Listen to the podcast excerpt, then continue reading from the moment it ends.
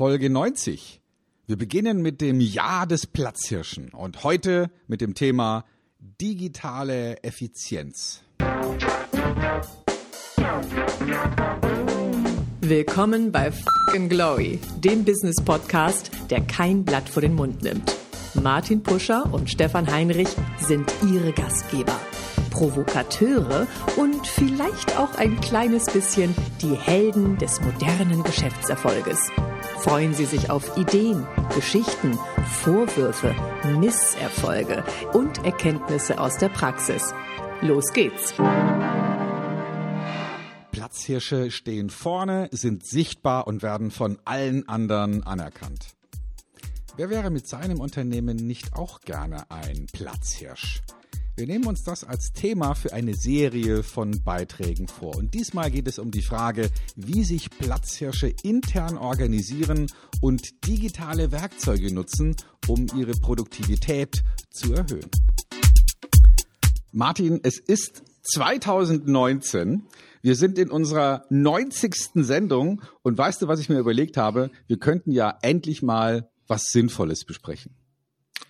Oh, Stefan, das ist eine sehr, sehr gute Idee. Ich bin der Überzeugung, dass vielleicht unsere Zuhörer und Mitmacher dann sagen, hey, wird ja auch mal endlich Zeit, dass nach 89 sinnlosen Rumgebrabbel-Sendungen äh, jetzt mal richtig was Nutzwertiges kommt. Und das ist das Jahr des Platzhirschen, würde ich mal sagen, Stefan, oder? Absolut. Es ist das Jahr des Platzhirschen. Also zumindestens für mich äh, und äh, vielleicht kann ich da auch noch ein paar Kollegen mit auf die Reise nehmen.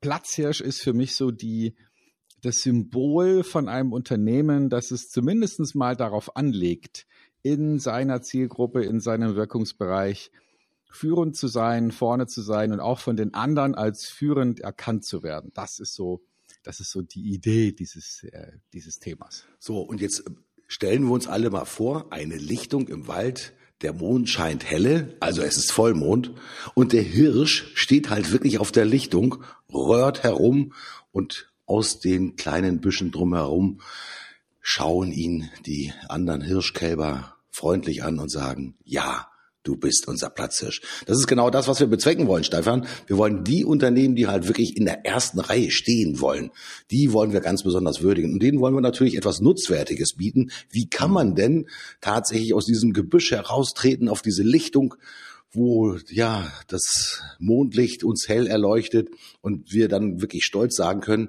ich fühle mich als Platzhirsch, ich bewege mich als Platzhirsch und ich bin ein Platzhirsch. Dazu gehören natürlich digitale Prozesse. Äh, das ist ja unser erstes Thema äh, im Jahr des Platzhirschen. Wir gucken uns an, was sollten denn diese Platzhirsche, diese digitalisierten Unternehmen wirklich für Tools nutzen, um halt wirklich schnell und agil zu sein. Schnelligkeit und Agilität sind ja so die Stichworte, die zum Platzhirschen mit dazugehören. Nicht nur die Kraft, sondern natürlich auch die Schnelligkeit, mit der er in der Lage ist, neue Trends und neue Entwicklungen aufzunehmen und für sich zu nutzen. Denn der will ja nicht nur ein Jahr platzisch sein, sondern der will dauerhaft platzisch sein. Also, was gehört eigentlich mit dazu, um ein wirklich funktionierendes Unternehmen als platzisch aufzubauen, Stefan? Was wären so das Erste, an was man denken muss? Also, wenn, wenn ich manchmal die Arbeitsweise und, und die Organisation von ganz einfachen Prozessen innerhalb von Unternehmen sehe, dann wundere ich mich, dass die, dass die überhaupt noch existieren können. Weil, weil so viel ähm, uralte Sachen noch verwendet werden. Und äh, vor allem in kleineren Unternehmen ist es so einfach, sich ähm, zu optimieren und sich auf das Wesentliche zu konzentrieren, dass wir vielleicht jetzt mal heute die Sendung nutzen, um, ähm, um zu zeigen, zu erklären, rüberzubringen, was sind denn die, ja, was, was sind denn die, die Elemente, auf die man achten sollte, wenn man, wenn man seine Arbeit organisiert und wenn man sich vorbereitet auf die Digitalisierung. Und ähm, das Wichtigste, was mir da einfällt, ist erstmal generell der Umgang mit Daten. Mhm. Also wer speichert welche Daten wo. Mhm. Und normale, äh, also die ganz kleinen Unternehmen haben überhaupt keine gemeinsame Datenspeicherung, die schicken sich E-Mails mit irgendwelchen Dateien hin und her. Ähm, keiner hat mehr so richtig den Plan, was ist jetzt der aktuelle Stand. Und größere Unternehmen haben meistens dann schon irgendwo einen Server stehen, der da still vor sich hin brummt Strom frisst und äh, ab und zu abstürzt und dann alle in Panik geraten. und, und die Frage mhm. ist, ähm, mhm. ist es denn nicht sinnvoll, umzustellen auf irgendeine einen Cloud-Service, der das macht? Also da gibt's ja verschiedene, also von Google gibt's ein Angebot, Google Drive. Mhm. Ähm, es gibt von Apple ein Angebot, aber das ist eben auf Apple beschränkt. Und es gibt den, so würde ich es einschätzen, Marktführer, das ist die Firma Dropbox, die ähm, ja, die im Prinzip für alle Plattformen, egal ob Macintosh, also Apple oder Windows-Welt, da was anbieten. Und für mich ist es so ähnlich wie ein, ein Server zu mieten. Mhm. Aber nicht nur ein Server, sondern eben auch die Gewissheit, dass da Backup stattfindet, dass es, äh, vermut, also es verschiedene Versionen gibt von jeder Datei. Also nehmen wir mal den Fall an, Mitarbeiter A macht sich einen Riesenaufwand mit einer Präsentation, weil er vielleicht irgendetwas vorbereiten will für ein Vertriebsmeeting oder für eine interne Präsentation, speichert die ab auf dem Server und jemand anders löscht die. Hm. Hm. Ja, oder, Drama oder speichert sie neu unter einem unter dem gleichen Namen, aber mit einem falschen Inhalt. Mhm. Und ähm, dieses Chaos wieder hinzukriegen, wäre in der alten Welt ein Riesenproblem. In der neuen Welt ist es so, dass man einfach nur die Administrationsseite von zum Beispiel Dropbox anklickt, dort die Versionshistorie sich anschaut und sich dann überlegt, welche Datei man jetzt wieder herstellen möchte. Mhm. Ja, und das ist glaube, auf 20 Versionen oder so begrenzt. Also das heißt, die Wahrscheinlichkeit, dass da wirklich irgendwann mal Daten verschwinden, sind sehr gering. Dann kann man natürlich noch äh, weitere Anbieter mit hinzufügen. Also Dropbox ist sicherlich einer der bekanntesten Anbieter.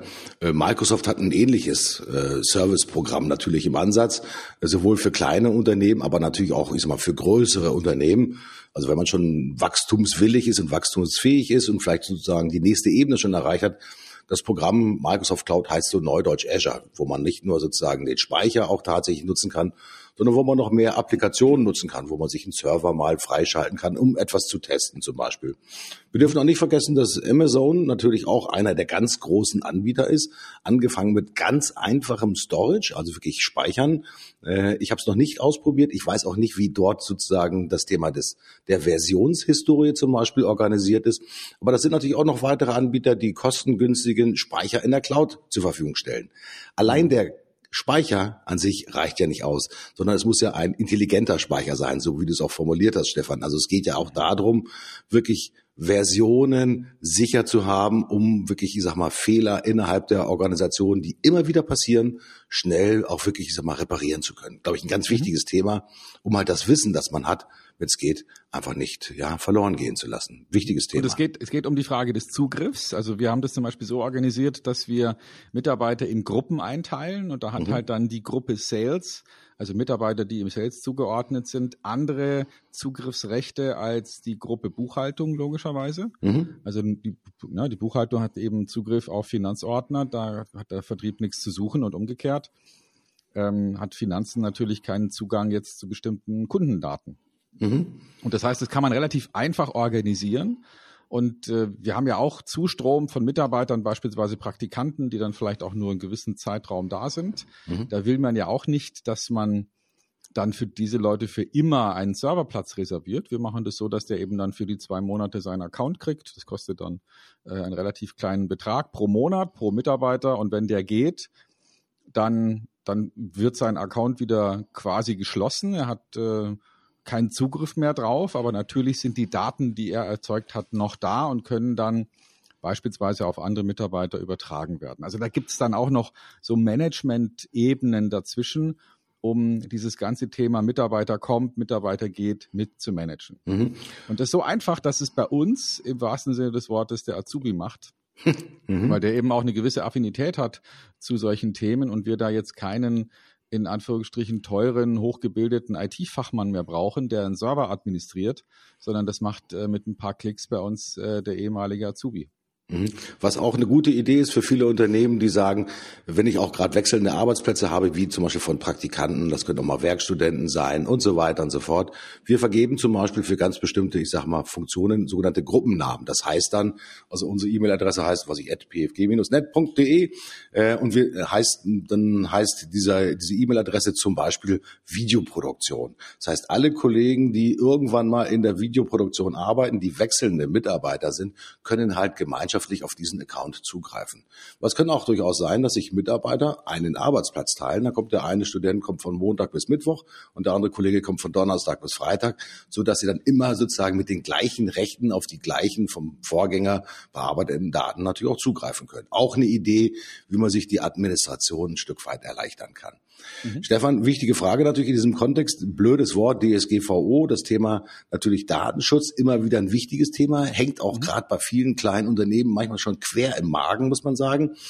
Da hat man auch so dieses ganze Thema, ist mal Verarbeitungsverzeichnisse, äh, Vorgangsbeschreibungen und so weiter und so fort. Ähm, ich weiß, dass gerade viele kleinere Unternehmen das ziemlich quält, dieses Thema, ich sag mal, aufrecht zu erhalten oder überhaupt ist mal einmal vernünftig zu beschreiben. Ähm, wir wollen ja niemanden sozusagen äh, belehren. Wir sind auch keine Juristen. Aber ich glaube, wichtig ist es, ich hoffe, du stimmst mir bei, dass man natürlich die wichtigsten, ich sag mal, Aufgaben die gerade mit Kundendaten zu tun haben, wirklich sauber beschreibt und auch hier eine vernünftige Rollenverteilung auch macht. Du hast es genau. eben gerade eben gerade gesagt, im Sales hat man natürlich mit Kundendaten zu tun. Ähm, das äh, geht die Kollegen letztendlich, ich sag mal, in anderen Abteilungen möglicherweise nichts an, um letztendlich auch sicherzustellen, welche Rollen dürfen denn auf welche Daten zugreifen. Auf der anderen Seite muss man sagen, beim Thema DSGVO, die meisten Daten, mit denen Unternehmen, ich sage mal, zusammenkommen, sind halt nicht wirklich, ich sag mal, super schutzwürdige Daten, also Schutzklasse 5, sondern das wäre dann, keine Ahnung, ethisch-religiöse Befindlichkeiten. Ich sage das jetzt einfach mal bis halt hin ganz tief zu Bankdaten. Die haben eine hohe äh, Priorisierung, auf die dürfen halt zum Beispiel nur was ich die Kollegen, ich sag mal, in der Finanzabteilung zum Beispiel zugreifen und so weiter und so fort. Also hier ich glaube, das ist gar nicht mal so schwierig, äh, sich genau eine, das kann man auf dem Blatt Papier anfangen, sich die Rollenverteilung einfach mal zu skizzieren und dann halt mit dieser Rollenverteilung einfach mal wirklich zu einem Profi zu gehen, von mir ist zu einem Datenschutzbeauftragten, das kann auch ein externer sein, um sich mit dem letztendlich darüber mal zu verständigen, ob man denn hier mit der richtigen Einschätzung vorangegangen ist. Und dann setzt man das nachher genau in den Tools um. Das ist gar nicht so wahnsinnig schwierig. Mhm. Ja, das sehe ich genauso. Und es gibt natürlich auch mit allen relevanten Anbietern, wie zum Beispiel Dropbox, ähm, sogenannte Verarbeitungsvereinbarungen, äh, wo dann auch juristisch sauber geklärt ist, wer jetzt Verantwortung wofür trägt und was genau mit diesen Daten passiert und wie die geschützt sind. Und für diejenigen, die sich da verfürchten, wenn Daten außerhalb der EU liegen, natürlich haben alle großen Anbieter inzwischen Datencluster in Deutschland oder in Europa sodass äh, die Daten physisch, sofern das bei digitalen Informationen überhaupt relevant ist, physisch den Rechtsraum Europa nicht verlassen. Mhm. Ähm, also erstes wichtiges Thema ist, Leute, wenn ihr noch euren Server in der Besenkammer habt, ja, und wenn er da fröhlich vor sich hin brummt, dann sind natürlich nicht die höchsten Sicherheitsanforderungen gegeben. Das ist ganz einfach so. Und für viele Unternehmen ist das Thema Flexibilität und Skalierbarkeit sicherlich am ehesten über die Cloud herzustellen. Also es gibt genügend Literatur, die man sich da auch anlesen kann. Äh, ein Magazin, das ich immer wieder in diesem Fall empfehle, ist T3N, die sich halt wirklich, ich sag mal, sehr gut auch mit solchen Themen auseinandersetzen, die halt über ja gut geschriebene Beiträge auch Vergleiche machen von unterschiedlichen, ich sag mal, ich sag mal, Data Storage Anbietern, äh, wo man sich halt einfach mal ein paar Berichte durchlesen kann und dann eigentlich ist immer diejenigen auswählt, von denen man glaubt, die passen bestmöglich zu einem. Also die Auswahl ist schon wirklich faszinierend und äh, man kann da nicht so viel verkehrt machen. Hauptsache, das ist das, was Stefan ja eben gerade gesagt hat. Die Daten sind sicher und sie sind wiederherstellbar. Denn das Wichtigste, was ein Platzhirsch hat, das ist halt sein Intellectual Property, sein, sein Wissen und seine Fähigkeiten letztendlich immer auch in Daten auch niedergelegt. Stefan, genau. was gehört noch mit dazu? Also wir haben das Thema, also organisier deinen Digital Storage. Da haben wir jetzt Dropbox gehört, wir haben Amazon gehört, wir haben Microsoft gehört und so weiter und so fort. Das nächste, was sicherlich immer wieder zum Tragen kommt, ist das Thema Kommunikation. Nun wissen wir natürlich, dass nahezu alle Unternehmen irgendein E-Mail-System natürlich im Einsatz haben. Das ist äh, Microsoft Outlook, ich weiß gar nicht, ob es Notes noch gibt, ähm, äh, Apple Mail. Dann gibt es eine Vielzahl von Programmen, die integriert sind, also die quasi auf von mir aus Outlook drauf zugreifen oder auf Mail drauf zugreifen und das in einem eigenen CRM-System zum Beispiel aggregieren. Ähm, bist du derjenige, der dann sagt, liebe Platzhirsche, äh, denkt gar nicht an ein E-Mail-System, sondern denkt eher gleich an ein Kundenmanagement-System. Ab wann lohnt sich denn überhaupt ein Kundenmanagement-System für einen Platzhirschen? Also das ist, ähm, das ist jetzt eine grundsätzliche Frage, die ich äh, allen, die über Digitalisierung nachdenken, erstmal stellen würde. Und zwar, was ist denn der, der grundsätzliche und häufigste Kommunikationstreiber in der Organisation oder Teilorganisation. Mhm. Was meine ich damit? Nehmen wir mal so eine typische Entwicklungsabteilung. Die unterhält sich in erster Linie über Themen. Also diese Themen können sein, ähm, jetzt bestimmte Aspekte ihrer Entwicklungsarbeit, ähm, bestimmte Tests. Ähm, also da werden sozusagen Themen vorangetrieben und die bestimmen die Kommunikation. Mhm. In der klassischen Dienstleistungsorganisation, da gibt es Projekte und langfristige Kundenverträge. Also Projekte und Verträge sind da sozusagen der Treiber. Und, und das wird in erster Linie sozusagen auch intern die Kommunikation steuern. Und dann gibt es klassische Vertriebsorganisationen, bei denen der Kunde im Zentrum steht und der Kunde die Kommunikation steuert. Mhm. Und ich sehe diese drei Aspekte und man muss jetzt nicht unbedingt drei verschiedene Kommunikationssysteme in jedem Unternehmen etablieren. Man muss sich überlegen, was ist denn für uns das Allerwichtigste? Mhm. Und dann könnte es sein, dass man ähm, mit der Auswahl des Tools, das dann die meisten Anforderungen abdeckt, auch schon die anderen Themen mit erledigt kriegt. Mhm. Machen wir doch mal ein Szenario. Das typische mhm. dienstleistende Unternehmen. Die machen, der Platzisch macht tolle Services. Ja. Er lebt davon, dass er halt äh, dem Kunden immer wieder auch neue Services offeriert.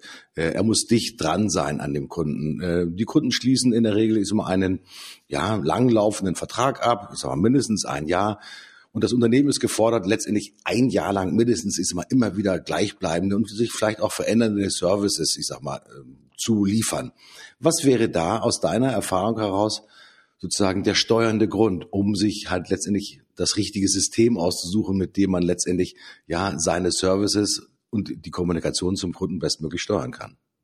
Also nehmen wir mal so eine, so eine vielleicht eine Werbeagentur oder ähm, weiß ich nicht, so eine Art Steuerberater oder nehmen wir ein, ähm, was nehmen wir noch, äh, irgendwas, was einen langlaufenden Service hat, was nehmen wir da noch, vielleicht, äh, äh, ja, vielleicht einen anderen Berater, ähm, der, der ein Unternehmensberater vielleicht mhm. oder einen Juristen, äh, ein Notar, also sowas in der Art könnte es sein. Der wird ja vor allem durch Dienstleistungen für seine Kunden getriggert. Ähm, wir sind ja auch eine, ähm, eine, also ich bin Inhaber einer Agentur und wir leisten für unsere Kunden eine, mh, hm, ja, so eine Art Marketing-Outsourcing mhm. auf einen Punkt gebracht.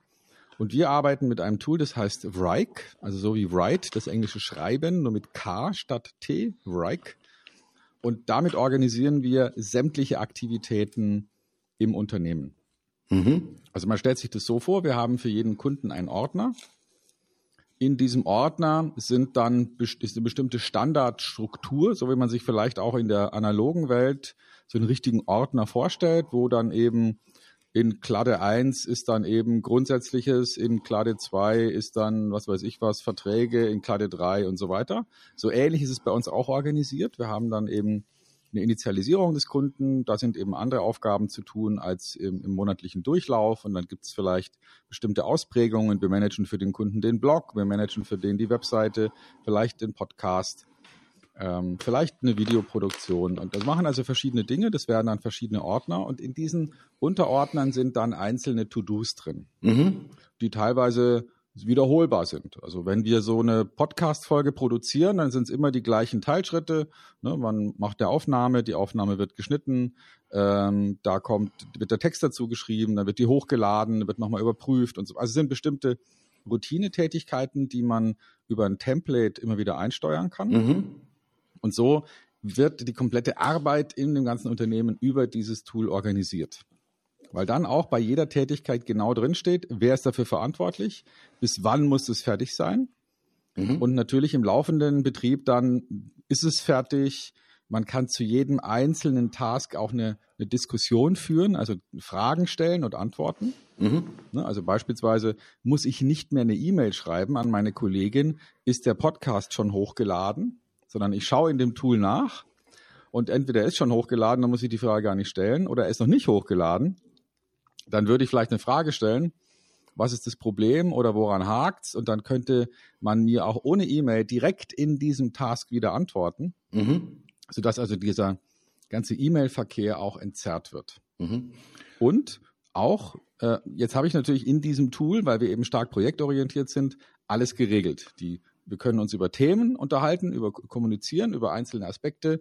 Wir haben die Projekte im Griff und die Projekte sind bei uns ja sowieso kundenorientiert, weil wir im Vergleich zu anderen Unternehmen jetzt nicht Hunderte oder Tausende von Kunden haben, sondern halt wenige Dutzend.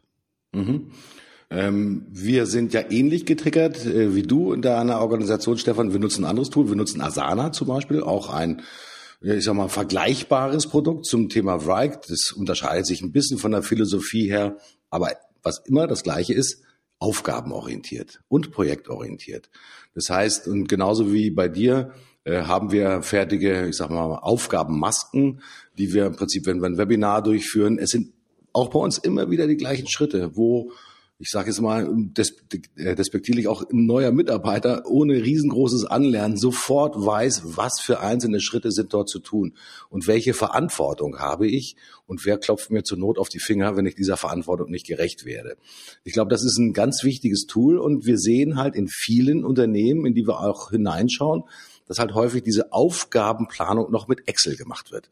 Das ist immer noch das häufigste Projektmanagement-Tool, das ich in vielen Unternehmen tatsächlich sehe. Und ich kann natürlich nur sagen, Excel ist äh, eine super Tabellenkalkulation. Man kann in Excel wahnsinnig viel machen, aber das Thema Versionskontrolle und Aktualität von Excel ist halt ein riesengroßer, riesengroßes Handicap. Wenn spätestens ihr anfangt, die Excel-Listen durch das Unternehmen zu schicken und zum Kunden zu schicken, dann weiß ich, das ist keine Skalierbarkeit dahinter. Ja, das heißt, wenn neue Aufgaben kommen, neue Excel-Maske bauen, irgendwann verliert man zwangsläufig den Überblick. Das ist so. Wenn ich meine Studenten frage, die ich in der nächsten Woche wieder sozusagen vor der Nase habe, sage ich mal, okay, und wo vor allen Dingen ist denn dieses Wissen abgespeichert, welche Projekte schon erfolgreich waren? Gibt es denn vielleicht auch sowas wie ein Expertensystem, wo eure Learnings auch äh, hinterlegt äh, sind? Dann gucken die mich meistens mit riesengroßen Augen an und sagen, pff, keine Ahnung, weiß ich nicht. Es gibt hier keinen zentralen Speicher. Das ist immer noch außergewöhnlich häufig die Aussage.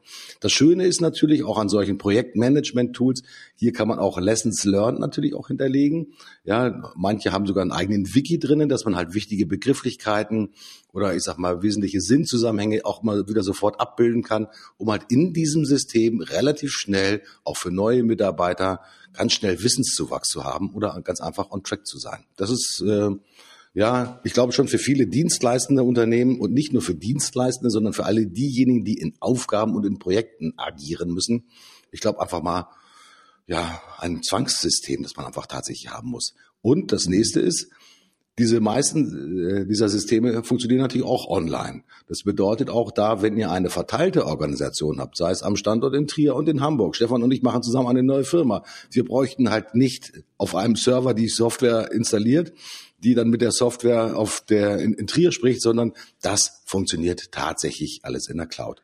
Und das macht natürlich auch einfach ein bisschen mehr Freude, weil man nicht mehr so viel Administration hat. Und das ist halt wirklich in der Regel auch rollengerecht relativ einfach zu administrieren. Da machen die Softwareanbieter im Moment wirklich einen super geilen Job.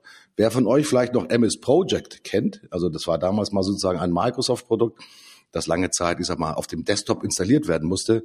Mein Gott, keine Chance, da auch nur halbwegs durchzublicken. Das hat man vielleicht verwendet, um den Flughafen in Berlin zu bauen, möglicherweise. Oh, der ist noch nicht fertig, oder? okay, äh, aber ja. MS Project total geiles Produkt, aber halt wirklich für absolute, ich sag mal, große Projekte mit hoher Expertise erst nur wirklich zu nutzen. Wenn es um ja. Schnelligkeit geht und, und um Agilität, das war auch das, was wir eingangs auch gesagt haben, Stefan, dann kommt man an den Cloud-Anwendungen einfach überhaupt nicht mehr vorbei. Ganz genau. Und für kleinere Dinge, die, ähm, wo jemand sagt, nee, wir so eine richtige Projektstruktur haben wir nicht, aber wir sind trotzdem projektorientiert, wir arbeiten vielleicht heute mit Zetteln an Pinnwänden oder sowas in der Art, dann würde ich Trello empfehlen mhm. als äh, ganz einfaches System, mit dem man sozusagen eine Pinnwand digital abbilden kann und jeder kann da einen Zettel dranhängen, auf diesen Zettel was draufschreiben. Man kann den Zettel dann umhängen von der Pinnwand To Do auf die Pinnwand erledigt oder so. Also hätte mhm. da schon mal die Gelegenheit, so in einem kleineren Rahmen für ganz gering, geringe Anforderungen die komplette Kommunikation rund um Projekte auch abzubilden. Ist für kleine Unternehmen übrigens kostenlos, ich glaube bis zu einer Anzahl von fünf gleichzeitigen Nutzern. Das Schöne an Trello ist übrigens, es gibt natürlich auch eine Community hinter Trello, die auch zum Beispiel sogenannte Templates kostenlos zur Verfügung stellt. Also wenn man zum Beispiel sagt, ich habe hier ein Projekt und ich weiß noch nicht genau, wie ich diese Projektstruktur aufbauen möchte, man kann das auch ruhig ein bisschen komplexer machen, dann findet man in diesem Ökosystem, in dieser Community eine Vielzahl von Beispielen, wie man ein Projekt tatsächlich organisieren kann. Wir sind auch Teil dieser Community und haben zum Beispiel ein kostenloses Trello-Board zum Thema Webinarorganisation bereitgestellt. Also das stellen wir kostenlos sozusagen der Community zur Verfügung und alle diejenigen, die ein Webinar organisieren, vorbereiten, promoten, durchführen und nachbereiten wollen, können hier auf dieses Trello-Board zugreifen und das einfach nutzen. Das machen wir, weil wir davon überzeugt sind, dass äh, Webinare einfach besser werden müssen. Also von der Vorbereitung, von der Durchführung und von der Nachbereitung. Das ist sozusagen unsere Mission, die uns da definitiv antreibt. Also Trello, supergeiles System. Ähm, Wissensspeicher ist, glaube ich, auch nochmal wichtig. Du hast natürlich das Thema äh, Storage angesprochen, das Thema Dropbox. Wir organisieren zum Beispiel bei uns den Wissensspeicher in dem Tool Confluence. Das ist ein Tool, wo wir äh, Wikis zum Beispiel haben, wo wichtige Begrifflichkeiten erklärt werden, wo immer wieder Kollegen auch ihre Best Practices mit reinschreiben. Das ist quasi wie, ja, also mal unsere interne Bibliothek des Wissens, nenne ich das jetzt einfach mal. Also wenn wir bestimmte, ich sag mal, Zahlen oder Mechanismen gefunden haben, wie bestimmte Promotions ganz besonders gut funktionieren und welche Kennziffern man tatsächlich zur Anwendung bringen sollte, dann findet man das bei uns in Confluence. Auch nicht mhm. auf dem Server etabliert, sondern natürlich auch in der Cloud etabliert. Äh, und ich glaube, wenn ich das richtig weiß, wir nutzen, und wir sind kein großes Unternehmen, wir nutzen bestimmt 12, 15 unterschiedliche Cloud-Mechanismen, um unser Wissen, unsere Arbeit und unsere Kommunikation zu organisieren. Und das wird wohl, Stefan, sicherlich auch vielen anderen Platzhirschen so gehen. Es gibt ja nicht das eine Tool, das man verwenden kann, sondern das ist so die Strategie Best of Breed. Such dir eigentlich das Beste für deine wichtigsten Zwecke und darauf konzentriere dich. Ich habe mhm. einmal einen sehr teuren Fehler gemacht, das will ich nicht verschweigen, weil ich hatte die Hoffnung und den Mut und den, den Willen, mit einer allumfassenden Software ich will jetzt nicht sagen, ein klassisches sozusagen ERP-System. Also da war Projektmanagement mit drinne, da war das Thema Aufgabenbewältigung, äh, äh, Rechnungsschreibung, Angebotswesen, bis halt hin zum äh, CRM. Too much, too much, definitiv too much. Ähm, ich habe festgestellt, dass selbst ich und meine Kollegen viel besser mit Spezialsystemen äh, klarkommen, die halt auch in der Anwendung halt wirklich sehr einfach sind. Schnelligkeit in der Anwendung und dieses geführt werden durch eine gute User Experience, durch eine gute ja, äh, Anwendungssicherheit, die man hat in diesen Tools, das macht richtig Freude. Weil wenn du ein Tool hast, in das du dich erst mühsam, wirklich sehr, sehr mühsam einarbeiten musst, weiß, glaube ich, jeder von uns, da leidet unheimlich die Freude am Arbeiten dran. Und früher oder später lernen die Mitarbeiter, wie sie dieses System, ich sage mal, ähm, nicht mehr bedienen müssen wollen, äh, weichen aus auf andere Tools. Ähm, das ist auf jeden Fall ein außergewöhnlich schwieriges Thema und da habe ich ehrlich gesagt echt viel Lehrgeld bezahlt und äh, kann ich gerade für Unternehmen, die agil wachsen wollen, auch nicht unbedingt empfehlen. Hm, okay. Und wer jetzt seine, seine ähm, Ausrichtung nicht unbedingt projektorientiert, sondern vielleicht mehr kundenorientiert sieht, dem würde ich tatsächlich ein CRM-System als, als Rückgrat, als Basissystem vorschlagen. Und da gibt's natürlich die beiden großen Anbieter, die man sich da anschauen kann, äh, allen voran Salesforce, weil die eben seit vielen Jahren am Markt sind und, und vielleicht diesen Markt der cloud-basierten CRM-Systeme mit definiert haben. Inzwischen aber auch Microsoft. Ähm, und es gibt auch andere Anbieter in diesem Markt, die sich da etablieren, so wie HubSpot. Ähm, ich weiß gar nicht, ob Oracle da noch was macht für die breite mhm. Masse. Mhm, Glaube ich nicht mehr. Ähm, und natürlich gibt es ungefähr tausend kleinere Anbieter, die entweder spezialisiert sind oder bestimmte Aspekte von äh, CRM, also kundenbasierter Kommunikation, ähm, vorne hinstellen. Ähm, sowas Kleines wie zum Beispiel Pipedrive, was sich hervorragend mhm. eignet für akquiseorientierte Vertriebsorganisationen. ähm, andere Tools wie zum Beispiel Zoho, wo dann auch ähm, alle Serviceaspekte mit bedacht werden können. Also ich habe ja äh, neben meiner Agentur, die ja relativ jung ist, mein Business als Berater und Trainer und das ist sehr kundenzentriert und deswegen ist da das zentrale Tool auch nicht Rike, sondern tatsächlich ein CRM-System, weil mir ist es eben wichtig zu wissen, wenn mich jemand kontaktiert, dass ein Kollege von ihm vor Jahren mal in einem Seminar war oder er vielleicht selbst möglicherweise dann in der, in der Rolle von einem anderen Unternehmen gewesen ist und da schon mal ein Seminar besucht hat. Also das ist für mich sehr stark kundenorientiert, die Information, die, die mich da wirklich treibt. Und, ähm, und da sehe ich ganz klar, dass ein CRM-System das zentrale Kommunikationstool ist. Auch da ist die große Zielsetzung, dass man sich intern in der Kommunikation mit anderen Kollegen keine E-Mails schreibt, mhm. sondern alles in diesem Tool managt. Mhm. Wir fragen nicht, hast du das Angebot schon rausgeschickt, sondern wir gucken rein und sehen, aha, das Angebot ist rausgeschickt oder es ist nicht rausgeschickt. Und ich kann dann innerhalb dieses Tools organisieren, dass diese Frage beantwortet wird von dem Mitarbeiter, der dafür verantwortlich ist. Mhm. Ich habe gefunden bei T3N jetzt nochmal einen Überblick zum Thema CRM-Systeme, ist aus dem Jahr 2017, aber so wie ich das gesehen habe, Pipedrive gehört mit dazu, äh, ist nochmal eine schnelle Übersicht, Soho gehört mit dazu. Guckt da einfach mal rein. Äh, da sind auch Links dann zu den jeweiligen Unternehmensseiten, wo man meistens einen 30-tägigen kostenlosen Test machen kann. Äh, dieser Software bitte aufpassen. Die meisten CRM-Anbieter schalten meist die nächsthöhere Version frei. Also ich nenne das einfach mal die Professional-Version. Da gewöhnt man sich dann dran, dass die Professional-Version ziemlich cool ist und ziemlich geil ist. Und wenn man es dann doch ein bisschen günstiger haben will, fällt man dann zurück auf die Basic-Version und dann fehlen manchmal ganz viele nützliche Effekte. Das ist natürlich ein äh, Aspekt, das muss man vorher einfach wissen und auf dem Zettel drauf haben. Und dann kann man wirklich, ich sag mal, ein Stück weit ausprobieren. Ausprobieren gehört mit dazu. Ähm, und ich glaube einfach mal, das Look and Feel und wirklich so ein Gefühl dafür zu haben, was kann von mir gut bedient werden, was ist, hat eine gewisse Intuition, was kann ich mal möglicherweise mit eigenen Freifeldern noch zusätzlich machen, wichtige Aufgabe. Aber diesen Test, wenn es geht, macht ihn nicht alleine, sondern nimmt halt einen Key-User mit dazu, einen wichtigen Mitarbeiter, der auch damit arbeiten soll, damit man sozusagen auch einfach miteinander drüber sprechen kann.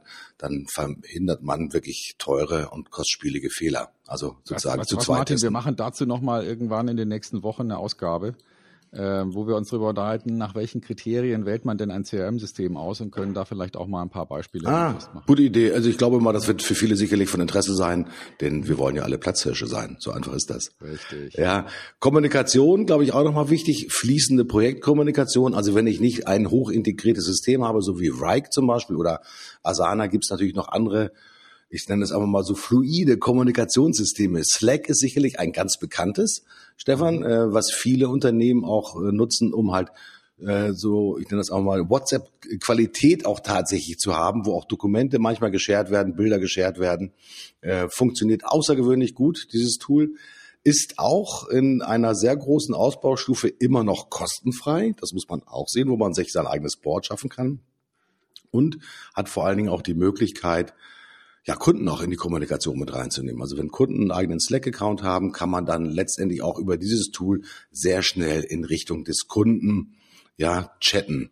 Ähm, wie gesagt, wir sind kein großes Unternehmen. Ähm, wir nutzen das außergewöhnlich intensiv, selbst obwohl ich dann vielleicht die drei Meter rübergehen könnte. Für die schnelle Information, wirklich im Fluss, ist Slack halt wirklich ein super geiles Tool und kann ich wirklich nur nachhaltig empfehlen für viele, mhm. die halt sich auf den Weg der Digitalisierung machen. Ja, ersetzt auf jeden Fall internes E-Mail und, äh, und die Pest, die damit verbunden ist mit 17 CCs und jeder antwortet irgendwie an alle und dieser ganze Kram. Mhm. Das fällt da weg. Ähm, Kommunikation wird wesentlich schlanker. Man kann sich schneller in, in äh, Gedankengänge reinfinden und auch schneller überlegen, wo muss ich was beitragen oder wo klinke ich mich aus. Wichtige Frage, die Zeit läuft ja, ich meine, wir könnten uns, glaube ich, stundenlang über dieses Thema unterhalten. Ich bin auch ein großer Freund in der direkten Kundenkommunikation mit der Desktop-Applikation von WhatsApp zu arbeiten. Mhm. Äh, denn das, was wir festgestellt haben, das Thema E-Mail, weiß nicht, wie, ob es euch genauso geht, ähm, die Leute sind es manchmal leid, wirklich, ich sag mal, E-Mails zu lesen, auf E-Mails auch tatsächlich zu reagieren. Ist der Betreff vielleicht auch nicht immer so griffig sofort gestaltet, dass man wirklich weiß, muss ich da jetzt schnell agieren oder nicht schnell agieren. Mein Empfinden ist, äh, habe ich eine gute Beziehungsebene zum Kunden und äh, habe ich auch schon mal ihm darauf aufmerksam gemacht, ob es möglich sein könnte, in einer schnellen Kommunikation, zum Beispiel auch mit WhatsApp mit ihm zu kommunizieren, sagen viele Kunden ja. Ähm, und bei vielen Kunden ist es halt auch wirklich so, dass wir halt in der fließenden Kommunikation wirklich auch mit WhatsApp auch tatsächlich agieren müssen, weil die viel unterwegs sind zum Beispiel. Ich aber nützliche Informationen, ich sag mal, schnell absenden kann oder auch einfach mal eine schnelle Rückmeldung brauche. Und ihr wisst das selber, die Kollegen haben meistens ja sozusagen, wenn sie unterwegs sind, die Kunden natürlich ihr Handy mit dabei und schnell mal sozusagen die eingehenden Nachrichten checken, okay, Pusher will eine Antwort von mir haben, ist das links rum oder ist das rechts rum? Und ein schnelles Rechts ist mal schnell eingetippt und bei uns kann die Arbeit wieder weitergehen. Also wichtiges Instrumentarium, das auch wirklich diese Desktop-Applikation zu verwenden und nicht nur tatsächlich, sag mal, das auf dem Handy zu haben. Also bei uns gehört das zum Standardrepertoire, diese Desktop-Applikation, die sowohl für die Apple-Welt als auch für die Welt von Microsoft meines Wissens nach kostenfrei ist. Mhm. Äh, ich habe so gerade einen Artikel gefunden ähm, zum Thema Slack und Slack-Alternativen, auch von T3N. Packe ich mal mit in die Shownotes rein. Mhm.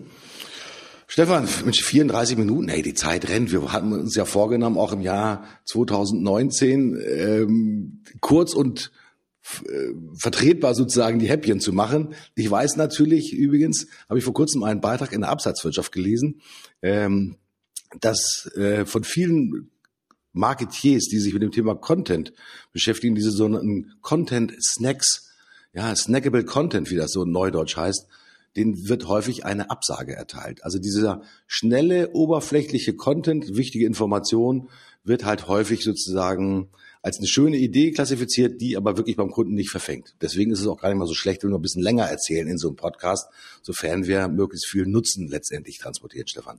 Ja, das sehe ich ganz genauso. Und wir wollen, haben uns ja vorgenommen, jetzt dieses Thema Platzhirsch mal so als, als Dachthema zu nehmen für die nächsten Folgen und, und wirklich uns zu überlegen, wie kann man denn als Unternehmen ganz äh, gezielt daran arbeiten, einfach die Sichtbarkeit zu kriegen und sich nach vorne hinzustellen. Eine wichtige Basis meiner Ansicht nach ist, dass man tatsächlich die internen Prozesse so weit digitalisiert hat, dass man schneller sich auf die auf die Außenwirkung konzentrieren kann und nicht gefangen ist in irgendwelchen Abläufen und irgendwelchen Kram. Daher jetzt mal diese erste Ausgabe Richtung Tools. Ähm, ich kann nur an die Zuhörer appellieren, schaut euch das an, geht da mal tiefer rein, äh, überlegt euch, wo, wo könnt ihr Dinge heute schon nutzen, die, die ganz wichtig sind und sorgt dafür, dass da ja, dass einfach die Voraussetzungen geschaffen sind, dass ihr da die richtige Geschwindigkeit geht. Stefan, Frage von mir nochmal an dich. Äh, bei einigen Platzhirschen ist es ja so, dass sie sagen, ich will da jemanden haben, der mich begleitet auf dieser Reise, der mir halt diese Tools zeigt und der mir vielleicht vorher im Gespräch mal so etwas nahe bringt. Hältst du das für empfehlenswert oder sagst du zu den Platzhirschen, Leute, beschäftigt euch selber damit, bevor ihr euch einen, in Anführungsstrichen, Digitalisierungsberater ins Haus holt? Manchmal ist ja sozusagen das unternehmerische Gespräch, so wie wir sind ja beide Unternehmer, wir sprechen von Unternehmer zu Unternehmer. Wir wissen tatsächlich, was Entscheidungen bedeuten, weil wir tragen das Risiko auch selber, wenn wir Fehlentscheidungen treffen. Das zahlen wir selber und keine Aktionäre. Äh, ist es aus deiner Sicht für die Platzhirche wichtig, selbst auch sozusagen zu testen und eigene Erfahrungen zu machen? Oder würdest du eher den Platzhirschen empfehlen, holt euch jemanden, der halt wirklich sicher ist in der Anwendung von unterschiedlichen Tools, um es euch halt wirklich, ich sag mal, äh, nahezubringen? Na, ich würde sagen, ähm, das, ich, ich mache es mal mit, mit, einer, mit einer Analogie. Ja? Also es gibt ja Unternehmer, die, die haben das Thema Delegieren so wenig verstanden, dass sie tatsächlich am Wochenende selber die Büroräume putzen. Ja, weil sie sagen, ah, wer soll es denn sonst machen? Meinen Mitarbeitern kann ich nicht zumuten, putz ich halt. Das mhm. würde ich mal sagen, ist ein relativ geringer Reifegrad. Der nächsthöhere Reifegrad wäre dann jemand, der sagt, nee, Moment, natürlich hole ich mir da einen Dienstleister, der das für mich macht. Und jetzt, und da kommt die Analogie, ist es natürlich für jeden normalen Menschen einfach, einen Putzdienstleister auszusuchen, weil man das Pflichtenheft relativ einfach erstellen kann, auch wenn man selbst noch nie geputzt hat. Man kann sagen, mhm. okay, dass hier so, so oft durchgewischt wird, Schreibtische sauber sind und so weiter. Und dann setzt es in Dienstleister um, fertig. Wenn es aber jetzt um so ein Thema geht wie die Digitalisierung, ist es so, dass die meisten Menschen sich darüber noch so wenige Gedanken gemacht haben, dass sie gar nicht ansatzweise in der Lage wären, ihr Problem überhaupt zu erklären und, ähm, und einen vernünftigen Berater auszu, auszuwählen. Deswegen empfehle ich da eher, ähm, ja, wie soll ich sagen, Mastermind Selbsthilfegruppen, vielleicht etwas, worüber wir auch nochmal sprechen sollten bei Gelegenheit. Mhm. Also äh, Zusammenkünfte von, ich sag mal, Leuten, die ähnliche Probleme haben, die sich dann vielleicht ähm, Anleitung holen, sich moderieren lassen von einem Profi und der sozusagen und, und sie sich gegenseitig durch diesen Prozess durchführen und sich gegenseitig klar machen, was ist eigentlich wichtig und, und was ist nicht so wichtig, statt sich jetzt da einen Dienstleister zu holen, der es ihnen sozusagen äh, wegputzt, weil sie noch gar nicht beauftragen können, was sie überhaupt, was sie brauchen. Hm. Also um deine Frage zu beantworten, ja, Unternehmer sollten sich darüber unterhalten und austauschen.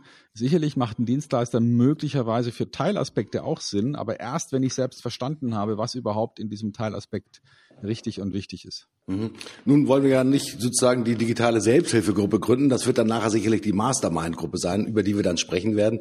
Aber organisiert euch selber. Äh, es gibt nützliche Tools, wie man sich im Prinzip, ich sag mal, im virtuellen Raum, zum Beispiel über Zoom, treffen kann ja, findet zwei, drei interessierte Unternehmer und dann sprecht einfach mal eine Stunde abends von 19 bis 20 Uhr darüber, wer welche Erfahrungen mit welchen Tools gemacht hat. Und äh, dann müsst ihr sicherlich selbst in die Tasten greifen und selbst etwas ausprobieren. Aber auch das werden wir nochmal in einer der nächsten Podcasts vertiefen. Wie macht man das richtig? Also teste ich alleine? Habe ich einen Key-User, ja, der mit mir gemeinsam im Unternehmen testet? Muss das schon der Nerd sein oder muss das derjenige sein, der besonders kritisch ist, der besonders sozusagen sich sperrig manchmal anstellt?